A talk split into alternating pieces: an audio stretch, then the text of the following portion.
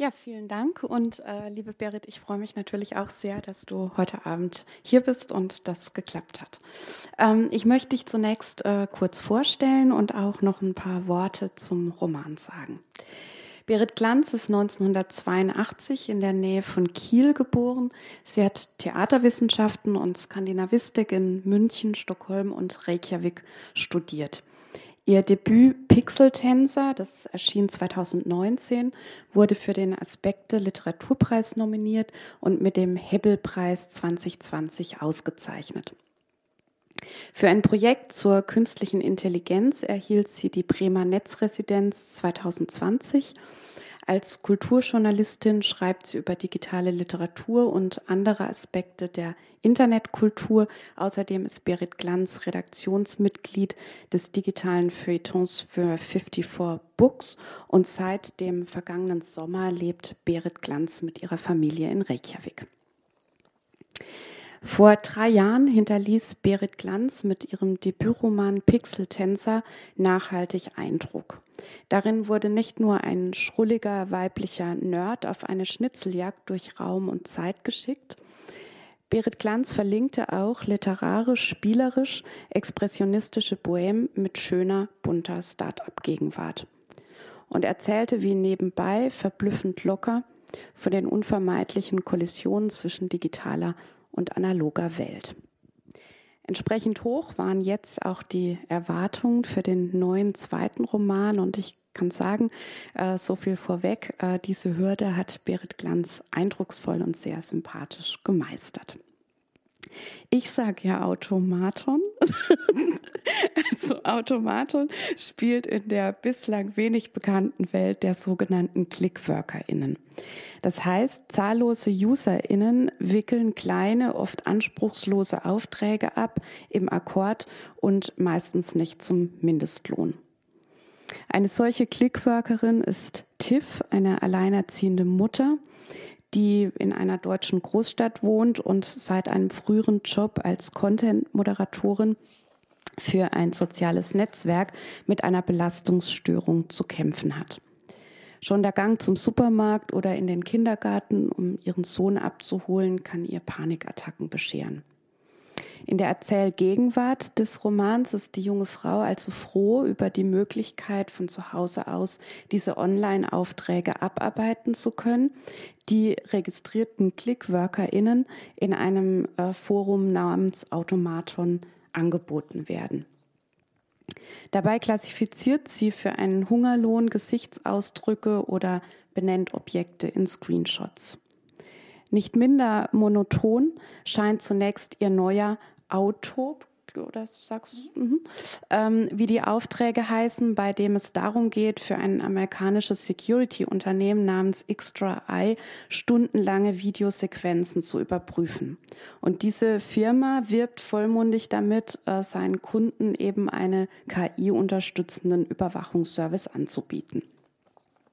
In Wahrheit ist es aber eben diese global agierende Masse von Menschen, die keinerlei Rechte hat, äh, keinerlei Regulation in absolut prekären Verhältnissen, hier eben die sogenannten Automatons. Und es ist eine Berufsgruppe, ähm, die eigentlich unser aller Alltag bestimmt, ähm, über die ich mir aber tatsächlich, ähm, bevor ich jetzt diesen Roman gelesen habe, wirklich noch nie Gedanken gemacht habe ähm, was war denn für dich ähm, der irgendwie der Ausgangspunkt oder der, der Anlass ähm, für das Erzählen dieses Romans?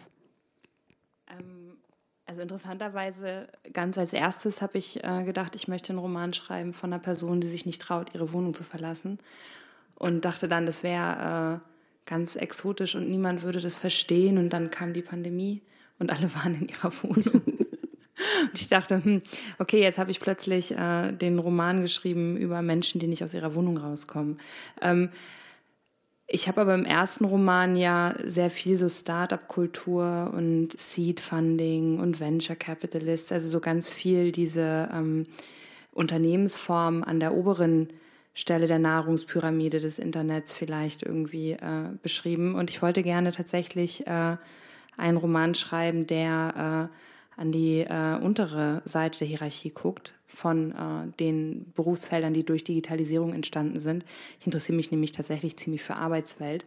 Ähm, und es gibt zwei Felder, würde ich sagen, die neu entstanden sind, ähm, die unterschiedliche Aufmerksamkeit erfahren. Das eine ist Content-Moderation, das kommt im Roman auch vor, aber nicht äh, sehr ausführlich. Das ist vielleicht tatsächlich ein Berufsfeld, wo mehr drauf geguckt worden ist in den letzten Jahren. Es gibt zum Beispiel diese Dokumentation The Cleaners.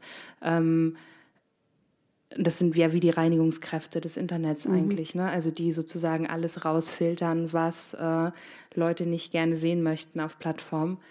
Ähm, der andere Job, der wirklich entstanden ist, ist Clickwork. Ähm, wenn ich versuche zu erklären, was Clickwork ist, das ist eigentlich immer ganz gut. Die meisten Leute machen irgendwann mal in ihrem Leben Clickwork, nämlich wenn man äh, sich irgendwo einloggt und dann kommt so ein Captcha, wo halt dann steht, äh, markiere alle mhm, Wasserflugzeuge mhm, oder wo ist ein Fahrrad oder wo ist die Ampel ähm, und dann sind da so neun Bilder und dann klickt man und sagt, hier ist das Fahrrad, da ist kein Fahrrad, hier ist und dann macht man das entweder gut oder nicht, aber das ist Clickwork, ähm, weil man damit nämlich äh, auch Bilder klassifiziert wo mit diesen Bildern können dann danach Computer lernen, wie sie Bilder anschauen sollen.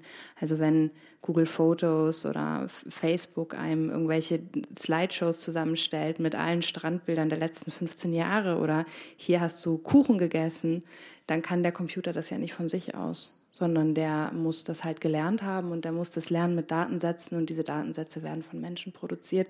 Und mit diesen Menschen wollte ich gerne was machen ähm, und so kam dieses Arbeitsmilieu dann mhm. irgendwie zustande. Und äh, ich habe, ich weiß nicht, irgendwie entweder gelesen oder gehört, ähm, dass du dann selbst auch ähm, dich quasi in so einem Forum angemeldet hast. Also die äh, größte, das, die größte Clickwork-Plattform momentan und auch schon seit Jahren ist Amazon Mechanical Turks.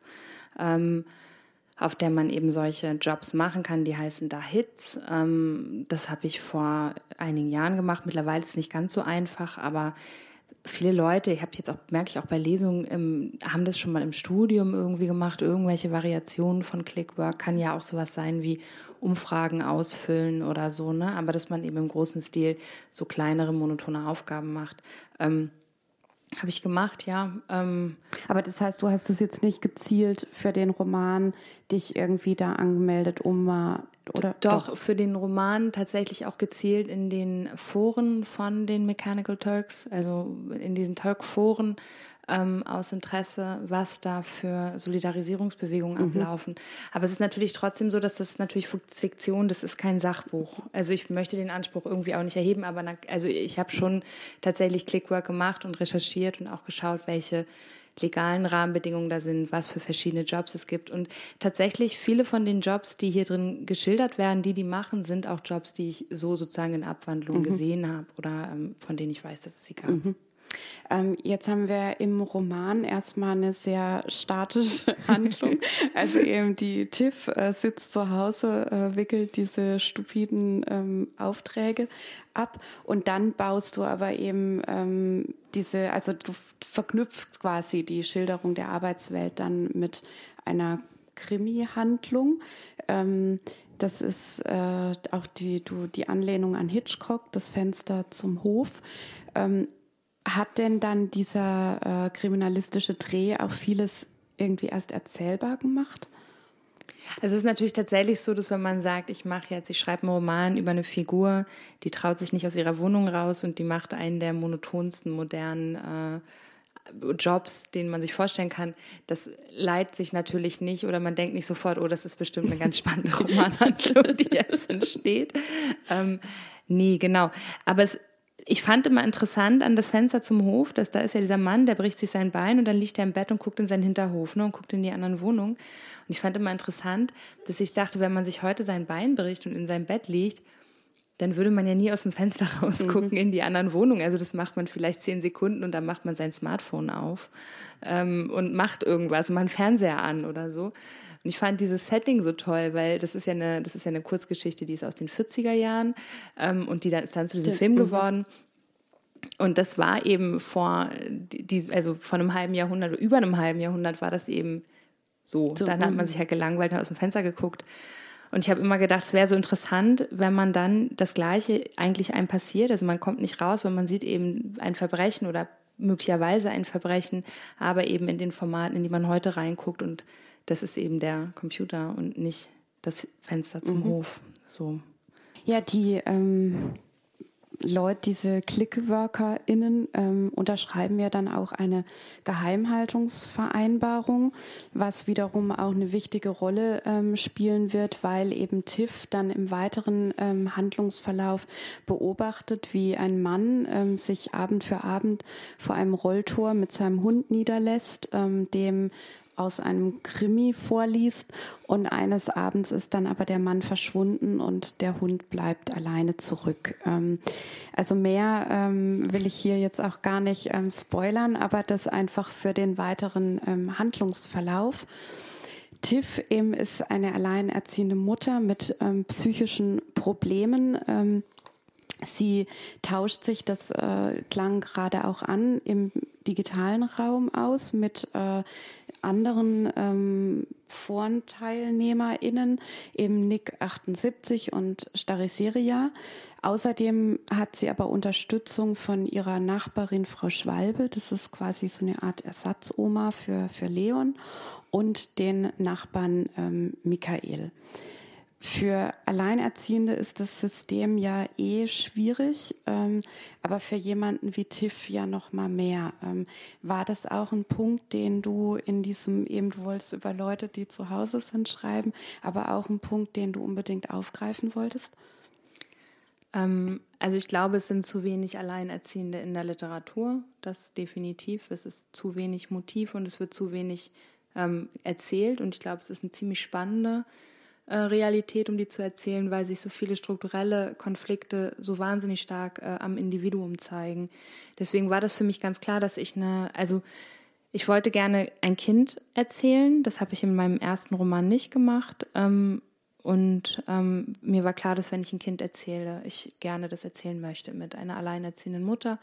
Ähm, weil ich glaube, beides kommt nicht genug vor. Also es gibt eben diese Romane, wo es dann ganz stark um Mutterschaft oder Elternschaft geht und da sind dann Kinder natürlich da und die sind auch im Fokus.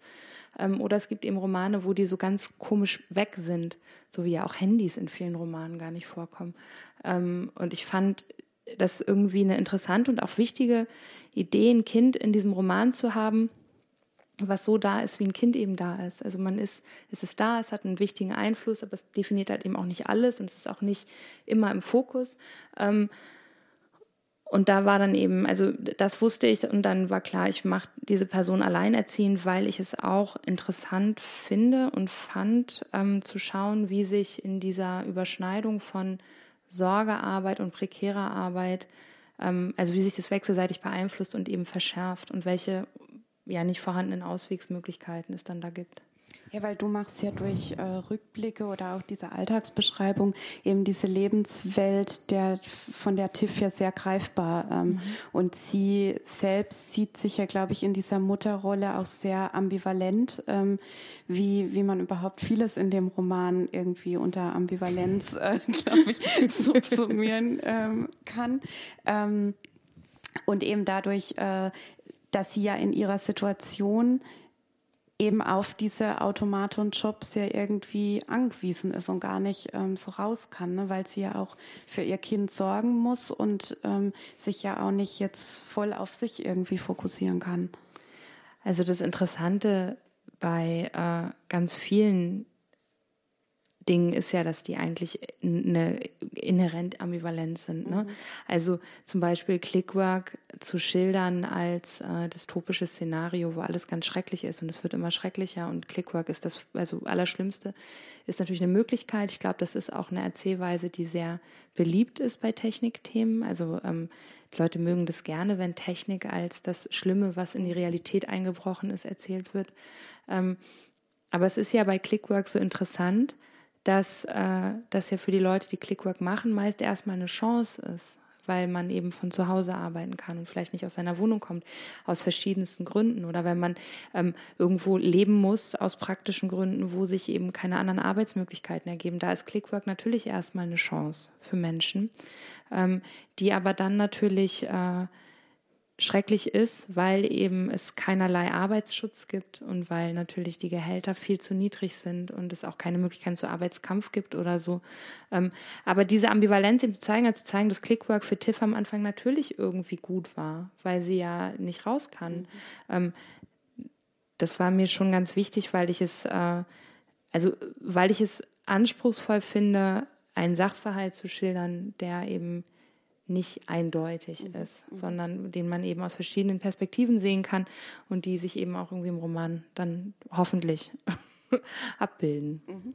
Ähm, du ähm, hast oder bist ja auch Teil dieses Kollektivs Carriage, mhm. ähm, die also ein Kollektiv, das im vergangenen Jahr eine große Konferenz zum Thema Mutterschaft und Autorschaft ähm, veranstaltet hat. Ähm, würdest du dich denn dahingehend auch selbst als Aktivistin bezeichnen? Ähm, also ich glaube, eigentlich ist, also die Frage ist, was für man für einen Aktivismusbegriff hat. Ne? Ich meine, ich glaube, wenn man Sachen hat, für die man sich äh, einsetzt und die einem wichtig sind, dann wird man zwangsläufig irgendwie ähm, zur Aktivistin oder zum Aktivisten. Ähm, ich würde schon sagen, dass äh, wir als jetzt AutorInnen-Kollektiv, die eben wirklich diese große Tagung veranstaltet haben, wo dann auch viel darüber gesprochen worden ist, unter welchen Bedingungen eben Schreiben mit Kindern stattfindet, was dazu beigetragen haben, um das sichtbarer zu machen. Und das ist ja nicht nur ein pragmatisches oder ein ästhetisches oder ein formales Problem. Also ähm, schreibe ich anders, wenn ich irgendwie ein sechsjähriges Kind parallel homeschoole, mit Sicherheit. Also ich kann natürlich nicht wie äh, Knausgor 800 Seiten über mein Kacken im Wald schreiben oder so. Also ich habe natürlich einfach diesen langen Atem nicht so gut, weil ich permanent unterbrochen werde. Also verändert sich die, die Produktionsbedingungen verändern sich. Aber ähm, Schreiben von äh, Eltern ist natürlich auch ein politisches Problem, ne? weil äh, also massiv wenig Förderinstrumente da sind. Massiv wenig ist unelegant formuliert. Ne? Also weil sehr wenig Förderinstrumente da sind. Solche Dinge, die muss man dann eben auf die Agenda pushen. Und ich würde schon auch sagen, dass dieses Buch ähm, ein politisches Buch ist. Also definitiv, mhm. ich meine, ähm, weil es eben sehr stark ja um äh, Arbeit und Solidarität geht und fragen, welche Solidarität möglich ist im virtuellen und im realen Raum und wie man einander beistehen kann oder eben auch nicht und was es dafür bedarf. So. Und ähm, jetzt eben, wenn man an, an Arbeitsliteratur denkt, dann ist es ja erstmal irgendwie von der früheren Literatur her, dass man ähm, ja so hart arbeitende, körperlich ähm, hart arbeitende äh, Menschen im Kopf hat, eben ähm, Tagebau oder ähm, Fabriken so. Und jetzt eben diese Computerarbeit, die dann aber auch ja eben diese psychischen Belastungen mit sich bringen kann. Ähm, denkst du, das ist was, was jetzt die neue Arbeiterschaft auszeichnet? Also in diesem Buch ähm, kommt ja ein Postdigitalisierungsarbeitsfeld vor, also Clickwork-Ebene, was ein prekäres Arbeitsfeld ist. Aber in diesem Buch kommt ja auch einiges an Arbeit vor, die vermutlich mit diesen klassischen Arbeitsbegriffen beschrieben werden können. Ne? Also Arbeit in der Holzindustrie, Arbeit in der Fischindustrie, ähm, Arbeit als illegale Erntehelfer. Also es gibt eine ganze Reihe von so, würde ich sagen, klassischen industriellen Jobs oder eben auch äh, prekären Jobs sozusagen in der Peripherie von so Lohnarbeitsverhältnissen.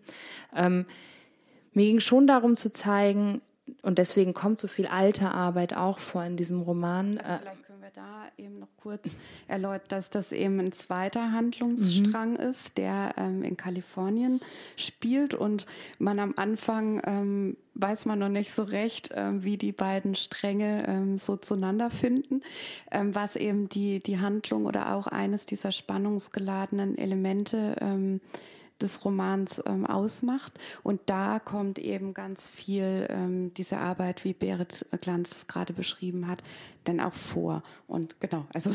Ja, genau. Also es, es ging eben darum, auf diesen beiden Handlungssträngen irgendwie zu schauen, was sind eigentlich die Parallelen und was sind die Unterschiede. Weil es ist natürlich ganz leicht, Clickwork zu schildern und zu sagen, ja, das ist jetzt ein Digitalisierungsphänomen und jetzt gibt es wirklich diese furchtbaren Jobs und es ist nicht alles furchtbar. Also die Digitalisierung hat diese schrecklichen Jobs gemacht. Ähm, das ist natürlich Quatsch, weil ähm, es Vor- und Post-Digitalisierung prekäre Arbeitsfelder gibt und die ähneln sich strukturell strukturell. Ähm, und auch Clickwork hat sehr, sehr viel mit illegaler Gig-Arbeit zu tun. Also eben diesem, ich fahre dahin und ernte Avocados, dann fahre ich dahin und ernte eine andere Frucht und im Winter verkaufe ich Weihnachtsbäume.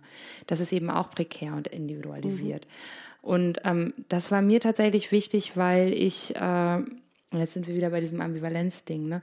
Ähm, weil ich es uninteressant finde zu sagen, mit der Digitalisierung sind schlimme Dinge mhm. in unsere Realität eingebrochen, sondern mir ging es darum zu zeigen, dass es halt eine Kontinuität gibt, die sich einfach im virtuellen Raum weiter fortsetzt. Ich fand es ganz interessant, ähm, dass eben also die, die kurzen Kapitel, die sind äh, eben in diesem Handlungsstrang ähm, von TIFF eben oft mit Flora- und Fauna-Bezeichnungen, ähm, die dann manchmal sehr wichtige Stränge ähm, weitertragen oder eben auch nur peripher.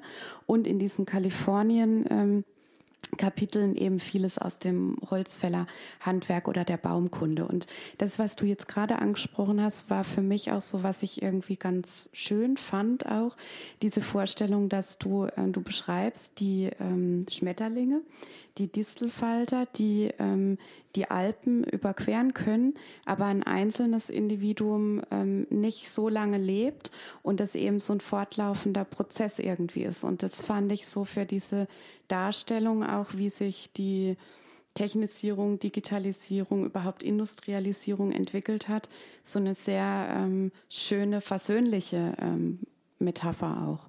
Mhm. Also es ist ja der, der, äh, der Schmetterling ist ja so ganz prominent, ne? Also jetzt mhm. nicht nur auf diesem Cover, sondern auch äh, im Buch mit, mit diesen Dieselfaltern und auch am Ende mit einem Schmetterling. Weil das natürlich, was ich an der, an der Metapher von Schmetterling und speziell diesem Dieselfalter schön finde, ist, das ist natürlich eine wahnsinnig ausgeleierte und ausgelatschte Metapher mit Schmetterling.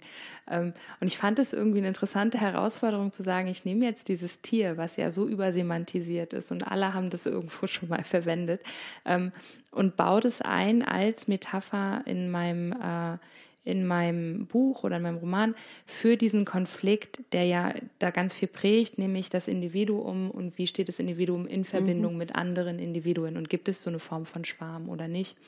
Ähm, deswegen ist da dieser Schmetterling so prominent. Mhm. Und eben, aber ich finde auch so in diesem, dass man die, dass die Arbeitswelt ja auch mit, mit dem Klimawandel, ähm, also diese Krise der Arbeitswelt mit dem Klimawandel einhergeht.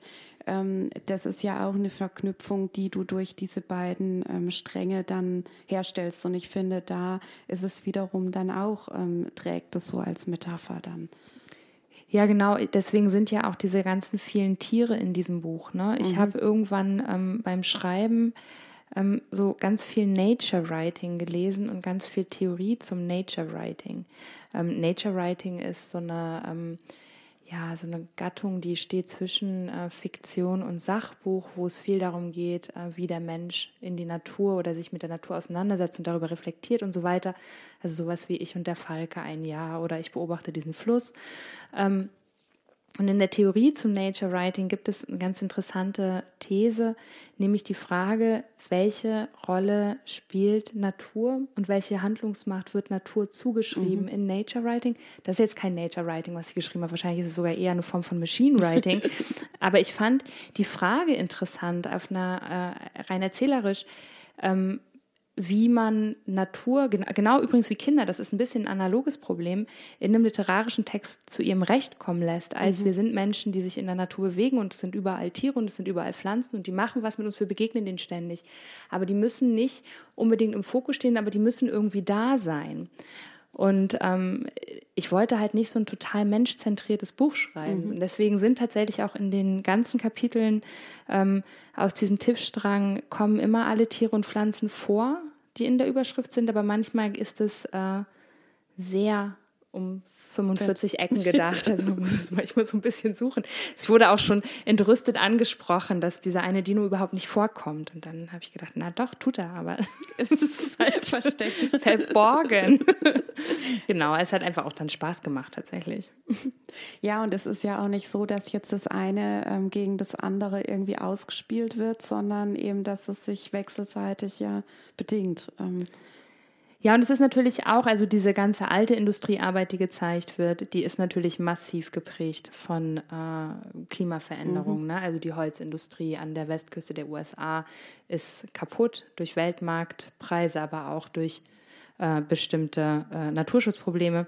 Das gleiche gilt für die Fischindustrie, in der sie arbeitet. Also es gibt so eine ganze Reihe von, äh, von Arbeitsrealitäten, die sich da ständig verändern, dadurch, dass die äh, Technik sich entwickelt, die Welt sich globalisiert und das Klima sich verändert. Ähm, und da müssen die irgendwie Antworten drauf finden. Mhm. Ähm, eben diese, dieser zweite Handlungsstrang, ähm, da ist Stella die, die Protagonistin, die eben in der Erzählgegenwart in einer kalifornischen Suppenküche arbeitet, aber vorher eben als Erntehelferin in der Fischfabrik, wie du eben sagtest. Du hast es selbst ähm, ja schon jetzt mehrfach angesprochen, eben es wäre sehr einfach gewesen, ähm, über dieses Thema einen dystopischen Roman zu schreiben, aber eben du verfällst nicht in diesen äh, technikkritischen ähm, Fatalismus. Also im Gegenteil, ähm, du schlägst ja einen sehr versöhnlichen Ton an, eben indem du auch aufzeigst, welche Vorteile das Netz ähm, auch bietet. Also was wir, glaube ich, jetzt alle ähm, die letzten beiden Jahre auch ähm, gesehen haben, was, was dadurch möglich ist. Dann sprichst du auch eben die Solidarität im Netz mit Crowdfunding ähm, und so weiter an. Ähm, hattest du denn aber während des Schreibprozesses manchmal auch Angst, dass ähm, man dir irgendwie eine Naivität dahingehend vorwerfen könnte? Ähm also wenn man, wenn man äh, von so einer Metaperspektive auf den Buchbetrieb guckt oder Literaturbetrieb als Feld, dann ist das natürlich super riskant, als äh, weiblich, weibliche Autorin ähm, ein Buch zu schreiben, was äh, eine potenziell schlimme Realität nicht maximal dystopisch auserzählt und was tatsächlich sich ja auf was einlässt, was man ähm, ja, als vielleicht ein Plädoyer für Solidarität oder Zusammenhalt oder so ähm, deuten kann. Weil, also etwas positiv zu sehen oder etwas positiv zu schildern, etwas Positives zu wollen, ist immer, macht einen immer verletzlich, ne? Weil es ist ganz leicht, äh, ironisch zu sein und zynisch zu sein und zu sagen, alles wird immer schlimmer und alle mhm. Menschen, der Mensch ist dem Mensch ein Wolf. Ähm, zu sagen, ich habe ein anderes Menschenbild und ich habe ein optimistisches Menschenbild und ich habe ein Menschenbild, bei dem ich denke, dass alles sehr, sehr schlimm ist, aber es immer noch trotzdem Möglichkeiten gibt, dass was Gutes entsteht, macht mich natürlich verletzlich, mhm. weil das ist, äh, ja, und ich meine, dass da natürlich auch ein Naivitätsvorwurf ähm, kommt und auch schon gekommen ist. Also du fragst es, aber andere sagen es, ne? also mit Ausrufezeichen, nicht mit Fragezeichen. Ähm, das war mir klar, also dazu bin ich auch schon zu lange in diesem Bereich unterwegs und es war mir auch klar, dass das damit zu tun hat, dass ich diesen Roman als Autorin geschrieben habe. Aber es war mir dann auch egal.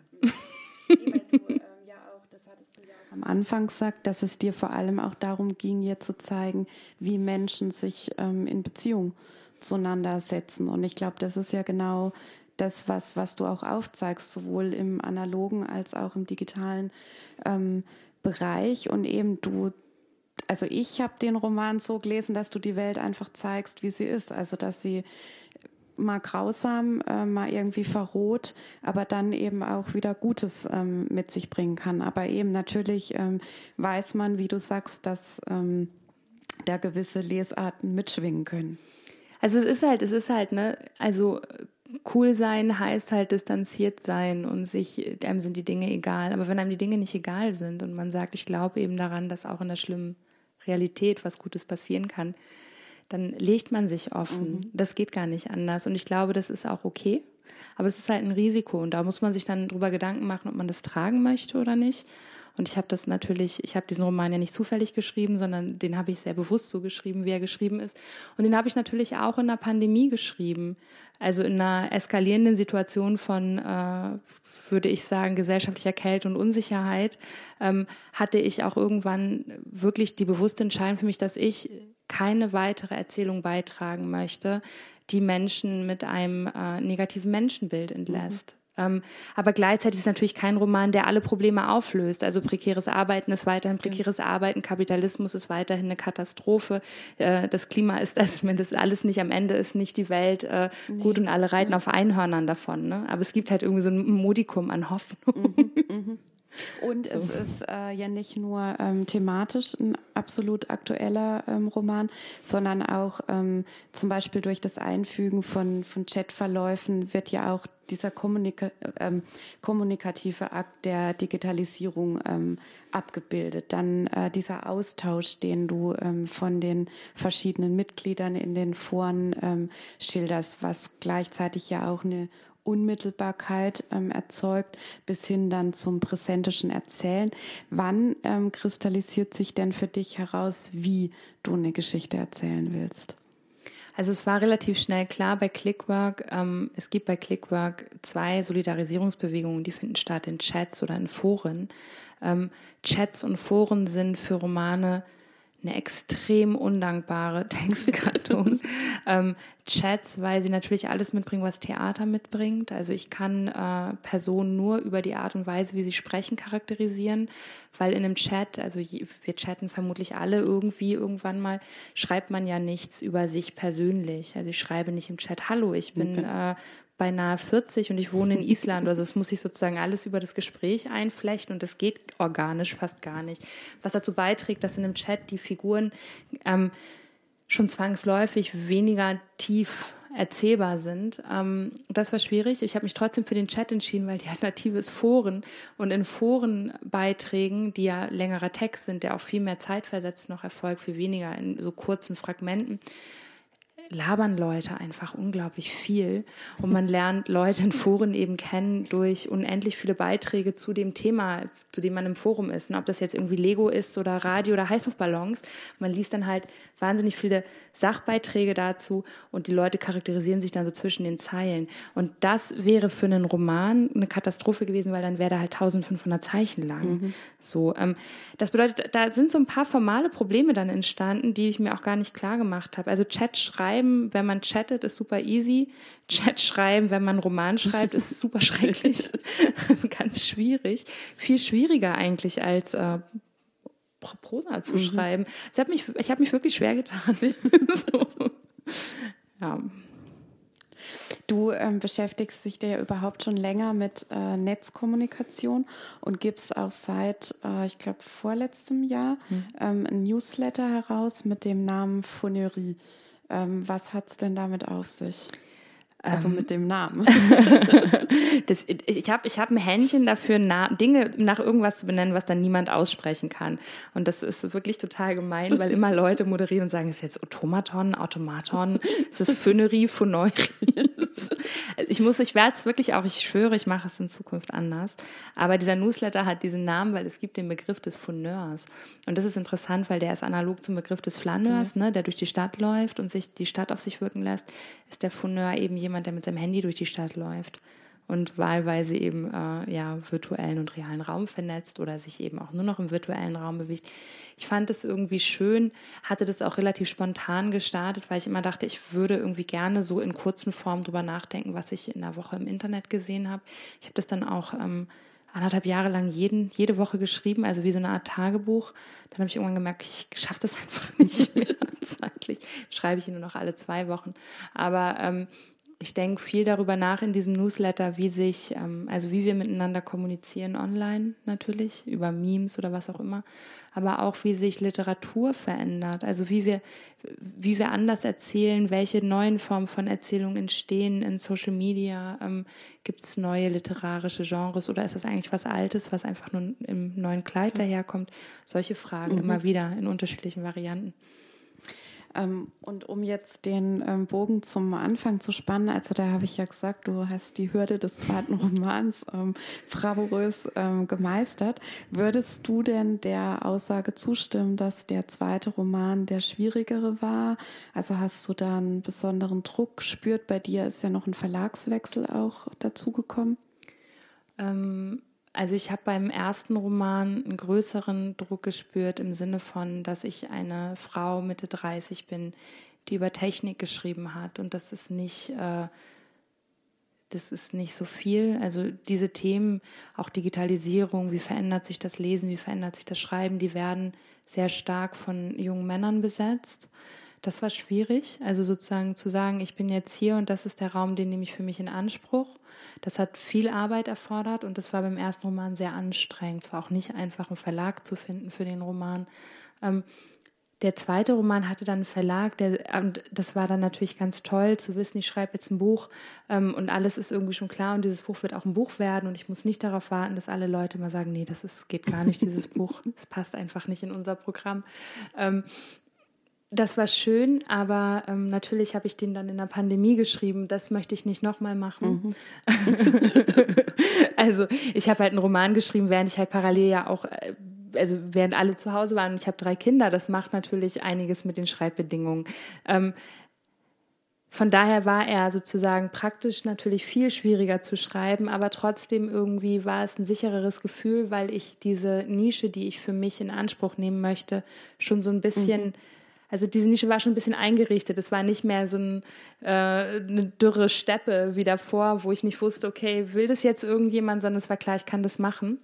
Ähm, aber habe mich dann natürlich, also ich hatte schon auch Angst, dieses Buch zu machen, weil ich natürlich dachte, okay, wahrscheinlich werde ich einfach massiv verrissen werden für den, äh, das naive Menschenbild oder so. Also ich hatte dann tatsächlich auch wirklich so ein bisschen Angst.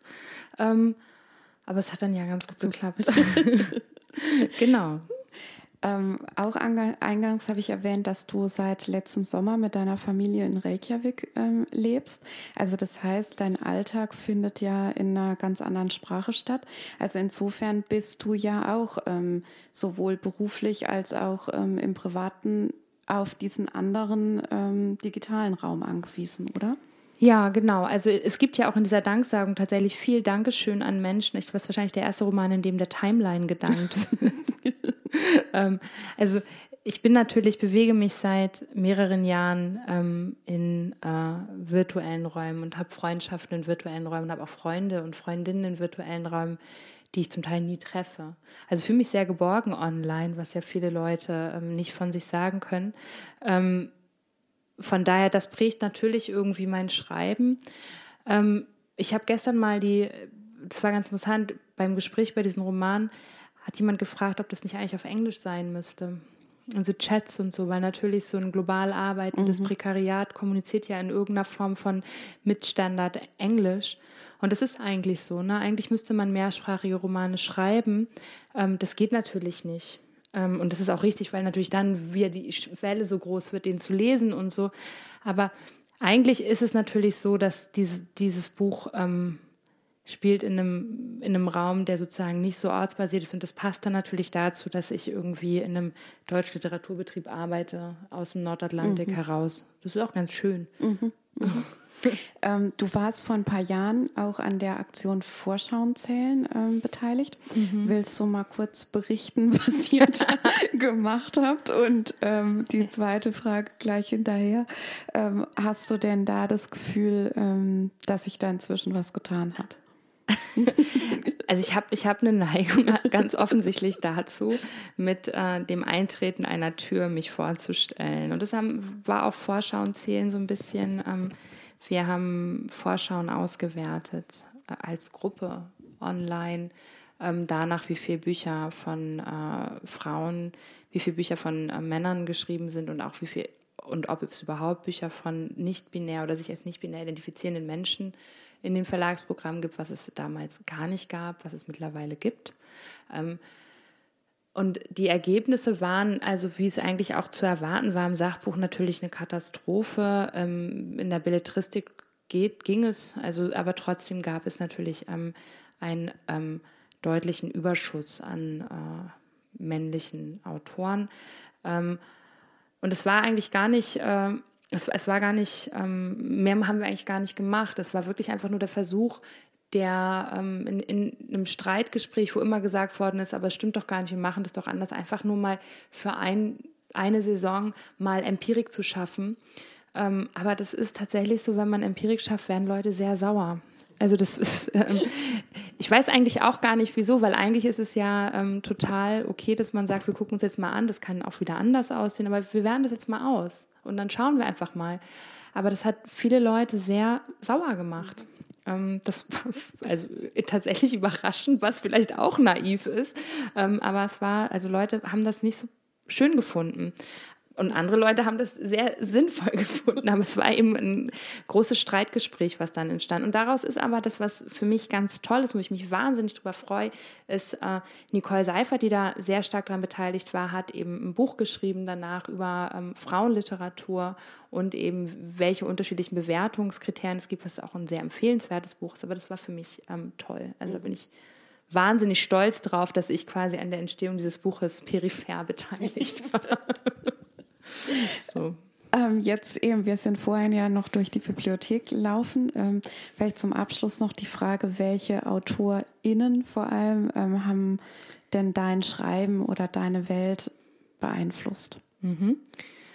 Das finde ich wahnsinnig schwierig zu beantworten. Ähm, aber ich kann eine Autorin sagen, weil die nenne ich gerne, weil die äh, kennen viele nicht und die ist tatsächlich, findet sich in diesem Buch wieder, mit der fühle ich mich auch ansonsten sehr verbunden und das ist Helga Nowak. Ähm, Helga Nowak ist eine Autorin der äh, Gruppe 47, die in den 70er Jahren nach Island ausgewandert ist. und deswegen, das ist nicht der einzige Grund. Aber ähm, die schreibt Prosa-Miniaturen, in der sie ähm, so auch zum Beispiel den Alltag in isländischen Fischfabriken schildert. Mhm die ich ganz toll finde. Also weil das eben dieser arbeitsweltliche Bezug ist und es ist sehr klarsprachlich und einfach großartig.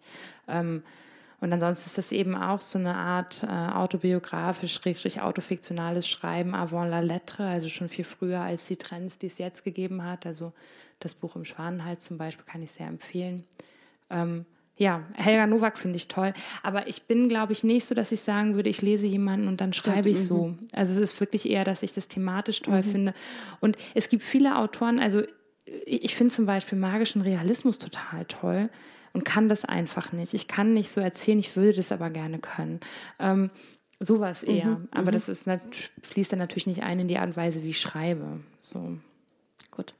Also ich merke mir jetzt Helga Nowak. Kann ich wirklich ähm. empfehlen. Das äh, wirklich, das sind äh, ganz tolle Texte und speziell diese ähm, Prosa-Miniaturen, die kann man auch gut so zwischendurch lesen, ne? weil das ist halt wirklich, das sind dann eine Seite, vier Seiten. Das ist irgendwie, das macht Spaß auch.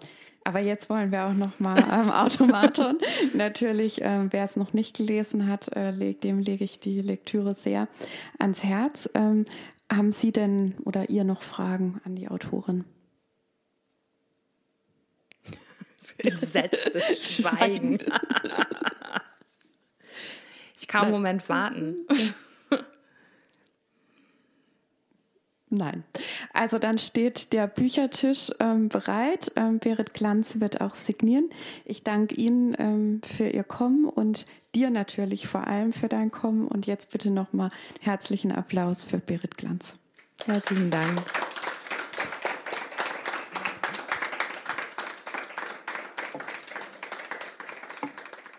Jetzt dürft ihr auch wieder auf.